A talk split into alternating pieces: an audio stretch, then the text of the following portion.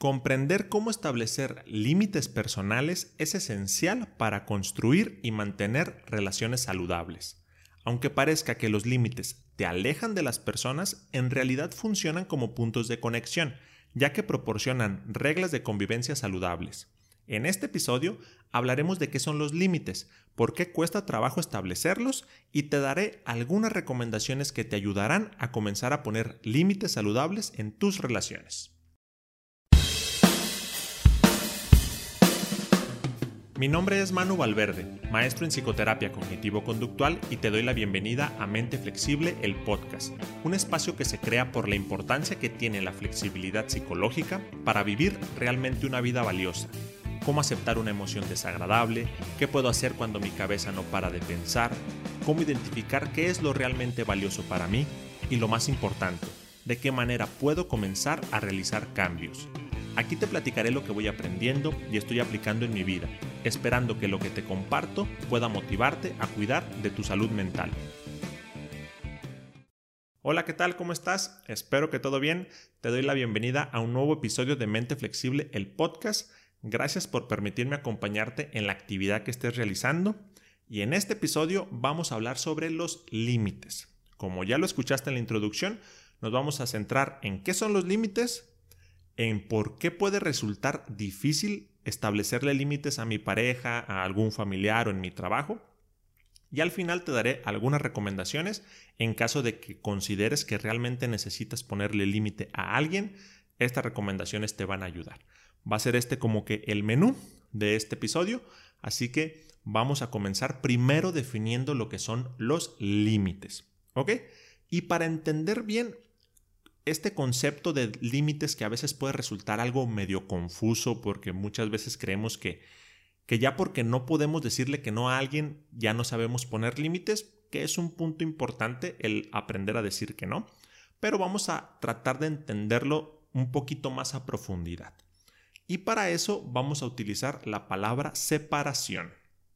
Esta palabra nos va a ayudar mucho a entender lo que son los límites, ¿ok?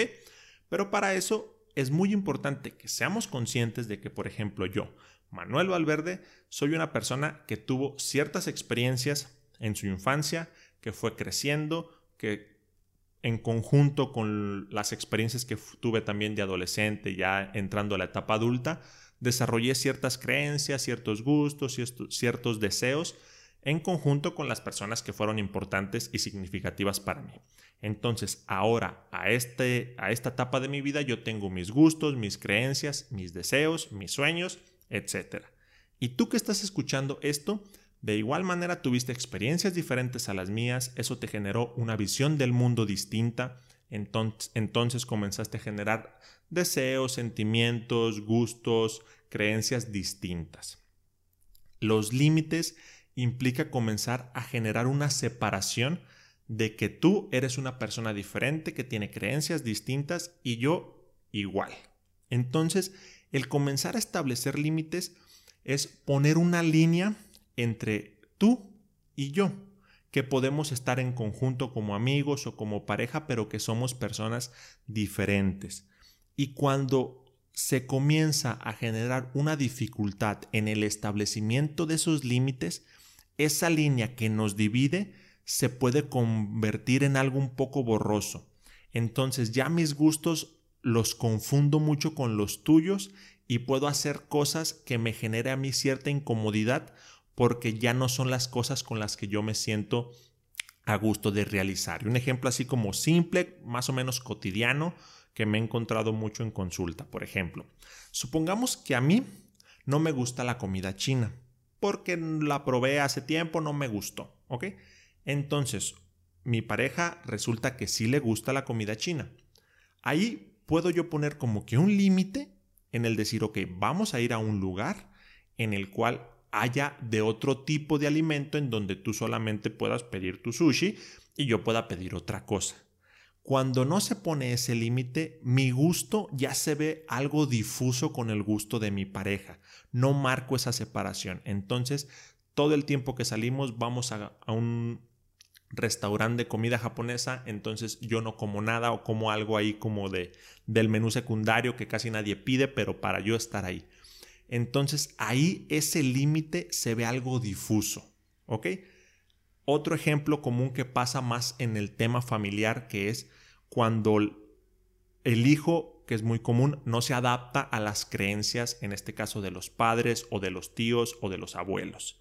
También ahí si no se marca como un cierto límite, que también ahí puede resultar algo difícil, ahorita lo platicamos, pero si no se marca como que ese límite, entonces mis creencias se comienzan, se comienzan un poco a, a, fusionar con las creencias de mi familia, entonces siento esta como pérdida de sentido de mí mismo, pues porque no estoy marcando un límite de, ok, eres mi padre, eres mi madre, pero mis creencias son estas, quizás en algún punto difieren o son distintas a las tuyas, pero estas son las mías, pues.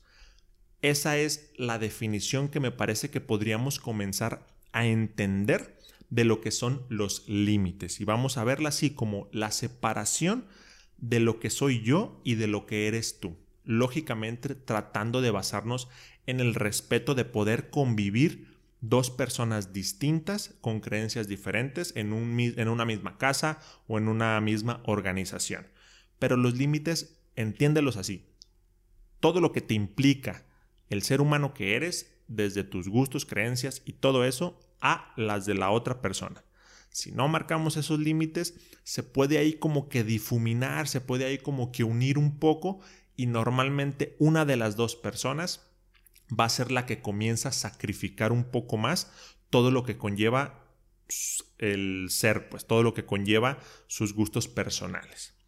Y estos límites nos pueden comenzar a afectar en distintas áreas, ¿ok? El día de ayer subí una encuesta a Instagram de cuatro áreas que son las más comunes que he notado en la consulta en donde el establecimiento de límites puede resultar más complicado o puede traer más consecuencias. Las cuatro áreas son la pareja, los amigos, el trabajo y la familia. En la encuesta, las personas votaron en Instagram a que el punto o el lugar o el área, mejor dicho, donde más se dificulta es en la familia, después la pareja, trabajo y al final amigos. Pero me llama la atención los dos principales. El de la familia me parece, y ese yo a lo que he notado, es el que más puede llegar a, repercutir. Cuando el hijo o la hija no se adapta tanto a los moldes estructurados por las generaciones pasadas, los tíos o los abuelos o los padres tienen una visión del mundo y tratan de inculcarle esa visión del mundo a su descendencia, a su hijo, a su hija. Y cuando el hijo o el hija no se adaptan, comienzan a generar pues, muchos conflictos. Pues el típico caso de que todos los padres son doctores y el hijo sale con una tendencia creativa que quiere escribir, que quiere tocar música, entonces es una guerra muy común que puede pasar. O viceversa, cuando todos los padres vienen con una creencia un poco más católica y el hijo sale con una preferencia sexual distinta, uh, genera también un caos fuerte. Entonces, todo parte de la separación de entender que somos personas diferentes, que a lo mejor estamos tratando de convivir, pero si no marcamos esos límites, las líneas nuevamente se vuelven difusas y resulta muy complicado que la persona se pueda desenvolver de una manera cómoda y satisfactoria en esa área. El otro, la segunda, área más votada, que fue la pareja. En este caso también es común cuando normalmente uno de los dos, ya sea en caso de que sean parejas heterosexuales, el hombre o la mujer, o en caso de que sean parejas de dos chavas o dos chavos, pues también hay uno que normalmente puede ser el que está imponiendo cómo considera que tiene que ser la relación y cuando la otra persona todo el tiempo se la pasa cediendo, sus gustos y sus deseos están muy confusos y se están como uniendo y están siendo predominantes los de uno de los dos miembros de la pareja. Así que yo te invitaría, si estás escuchando esto, que comiences a identificar en cuál área de estas cuatro o quizás alguna otra tú notas que hay cierta difusión entre lo que tú quisieras que fuera y lo que está sucediendo realmente. Entonces, en buena medida se está dando porque cuesta trabajo establecer estos límites, ¿ok? Espero hasta aquí ir siendo claro. Ahora me gustaría comenzar a esto que estamos platicando uniéndolo en qué tipos de límites hay. También te puedes encontrar muchos, pero yo te voy a decir cuatro que son los tipos de límites que podrían ser como más comunes, ¿ok? El primero es el límite físico, que muchas personas por la pandemia se vieron muy agradecidas de que ya no tiene que haber tanto contacto físico cuando algunas otras personas, que con, me incluyo con las personas cercanas, yo sí soy más apapachador, pero hay muchas personas que eso de el saludo de beso puede resultarles bastante incómodo, el saludo de abrazo o incluso el saludo de mano puede resultar incómodo. Entonces ahorita para esas personas el simple hecho de llegar y decir, ¿qué ole, cómo están? De lejos es un gran, gran alivio. Pero hay ese límite, el límite físico, hasta donde tú permites y marcas una línea de que se pueda ver invadida tu privacidad física con un saludo, un abrazo, una palmada o algo así. El otro límite, que es el límite que me parece que tiene que ser el más, más estricto, es el límite sexual. Hasta dónde tú permites que los gustos de la persona con la que estás en contacto sexual o tu pareja se van involucrados contigo. No porque sea tu pareja, todo el tiempo tienes que cumplir sus deseos sexuales. Aquí también implica el hecho de qué te gusta a ti, qué no le gusta a él y tratar de encontrar como esos puntos intermedios que ahorita los vemos. Pero este es otro tipo de límite, ya sea el físico, el otro es el límite sexual. El otro es un límite más intelectual. De que yo tengo ciertas creencias referentes a la vida en general y las otras personas pueden también tener sus creencias, pero el punto comienza a radicar cuando no marcamos esa separación de que tú eres tú y yo soy yo, cuando la otra persona te quiere de una manera más obligatoria imponer un cierto tipo de creencia, ahí es cuando ya se te está faltando un poco este límite intelectual. ¿Ok? Entonces, tres simples que me parece que son fáciles de comprender y que nos pueden ayudar a comenzar a identificar ya sea el área en la que sientes que se te está dificultando establecer límites y qué tipo de límite, ¿ok? Hay algunos otros, vamos ahorita como que solamente enfocarnos en estos tres para tratar de, de ir comprendiendo bien hasta aquí, ¿ok? Entonces como que resumiendo, los límites son esta separación que yo marco entre tú y yo, que pueden dificultarse en algún área, ¿va? Pero ¿por qué? ¿Por qué resulta difícil establecerlos? Me parece que el punto más común que he notado en la consulta, en mi práctica personal, porque también no te crees que soy la viva imagen de la asertividad que todo el tiempo pone límites, pero es el tratar de evitar un conflicto. Me parece que ese es el punto crucial de saber identificar cuál es el problema del cual se nos dificulta poner límites, porque quizás no quieres o crees que puedes lastimar a alguien con el simple hecho de decirle, ¿sabes qué? Esa creencia que tú quieres que yo siga, yo no la voy a seguir. Por ejemplo, a mí me llegó a pasar un poco, aunque mis papás no son tan, tan religiosos, pero en algún momento yo sí dije, ¿saben qué? Eso no es algo con lo que yo me siento cómodo, entonces no lo voy a seguir. No sentí tanta presión, te mentiría si fue como que un gran reto, la verdad no, pero he notado a muchas otras personas en la consulta, por ejemplo, que no quieren seguir ese molde que, que viene de, desde la familia, desde muchas generaciones, y realmente les resulta complicado. Y en ocasiones les, pregunto, a ver, ¿qué podría pasar en caso de que le digas a tu mamá, sabes que yo no quiero casarme a la iglesia? O yo no quiero ir a misa los domingos.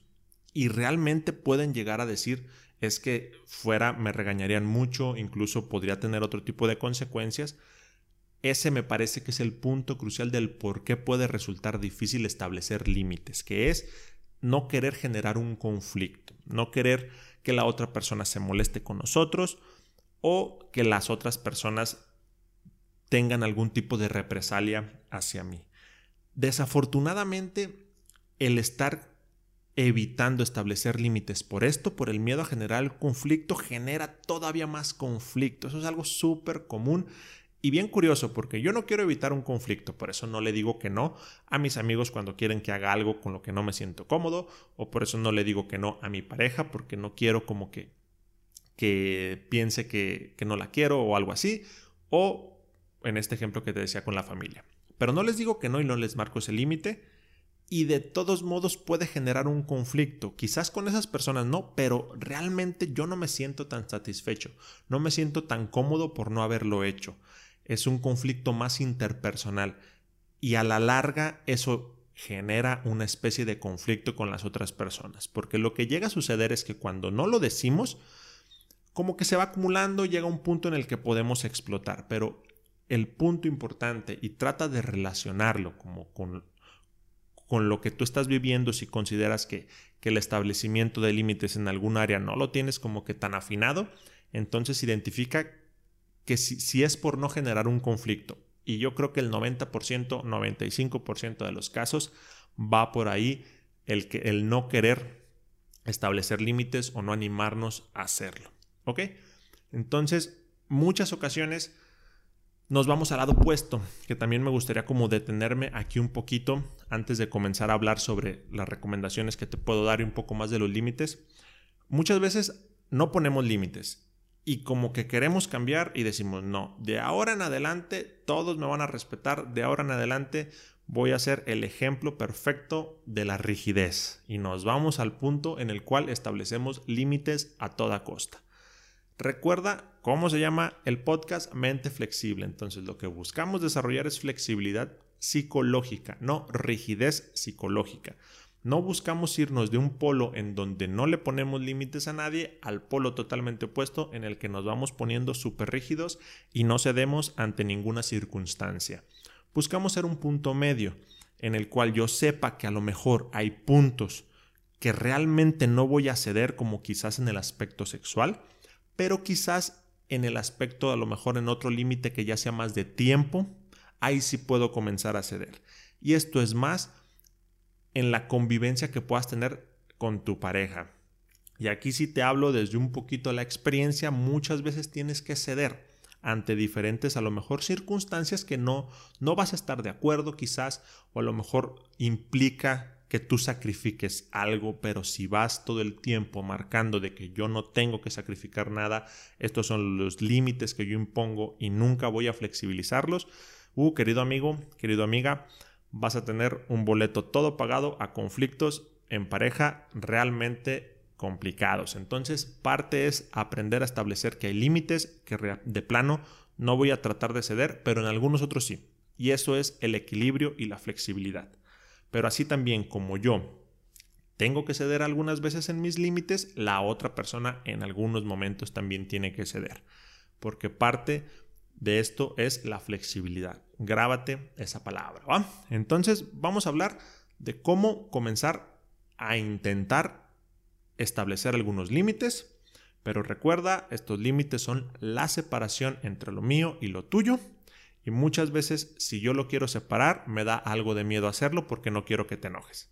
En términos generales, ese es un resumen de un minuto que pudiera haber sido el episodio completo, pero vamos a hablar sobre cómo establecerlos. ¿Ok? Primero, identifica. Es muy importante que tú te des cuenta de cuáles son las áreas, de incluso si hay una persona en específico, quizás el área es familiar, pero quizás es con tu mamá, o quizás con tu papá, o con un tío, una tía, identifica como situaciones concretas y límites también concretos. Quizás te están faltando mucho un límite como más de, de, tiempo, a lo mejor como que piden mucho de ti cuando tú tienes otras cosas que hacer. Quizás es un límite más intelectual, no quieren que creas como creas, como crees, perdón, o incluso un límite hasta financiero, pues en donde todo el tiempo recurren a ti porque tienen algunos gastos que no, no los pueden cubrir y todo el tiempo te están a lo mejor pidiendo préstamos y préstamos y tú por no generar este conflicto cedes y cedes. Por eso te decía, hay muchos tipos de límites, ¿ok? Pero ahora sí, ¿cómo comenzar a establecerlos?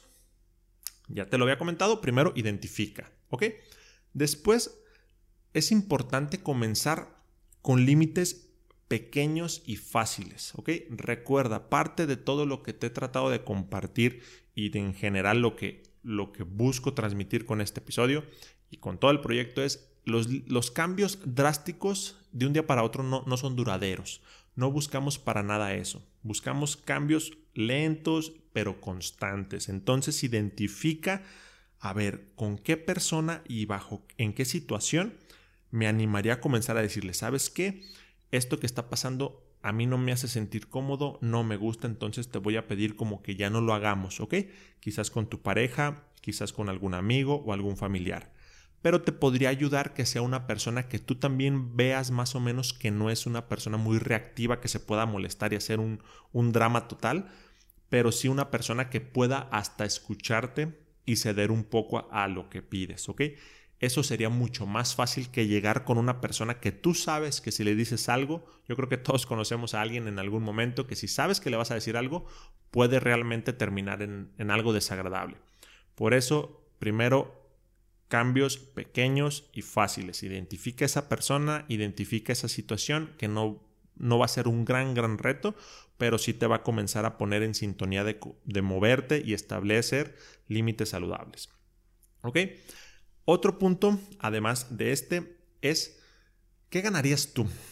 Comienza a identificar esto. ¿Qué ganarías en caso de que tú comiences a establecer límites saludables a las personas. ¿Por qué hacerlo? ¿Por qué realmente tomarnos la molestia?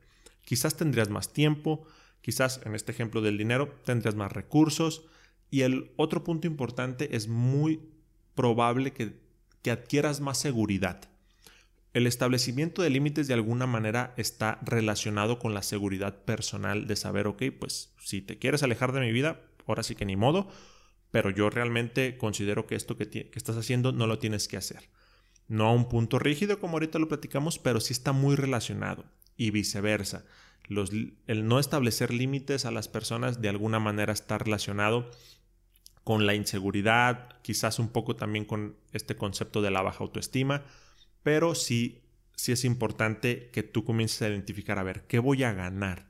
¿Cuál sería el cambio que yo notaría en caso de que comience a establecer límites? Esto como para generar cierta motivación de que si vas a hacer algo que puede resultar difícil, no lo haces de la nada, lo haces porque quieres conseguir algo. ¿Ok? Otra recomendación que también es súper importante son los límites claros. ¿Ok? Límites que tú consideres lo más claro que se pueda para que la otra persona realmente entienda lo que tú le quieres compartir. Eso es algo de lo que buscamos en cuanto a la comunicación, tener claridad, pero esto te va a ayudar a que realmente el mensaje que tú quieres transmitir, la otra persona lo entienda y lo más importante, que lo aplique. Tratando de realmente hablarlo de manera más específica, de la manera más específica posible. Por ejemplo, en el tema del dinero, ok, yo les voy a ayudar con cierta cantidad, no más, ¿ok? La otra es hablar como confuso, con palabras ambiguas, diciendo que es que me gustaría que ya no me pidieran tanto. Por ejemplo, tanto para mí es una cosa, para ti es otra cosa, para otras personas significa algo totalmente diferente. Eso no es muy claro. Por eso, a ver, vamos a hablar en términos claros y específicos para realmente saber si las dos partes en este caso están entendiendo ese límite que tú estás proponiendo. ¿Ok?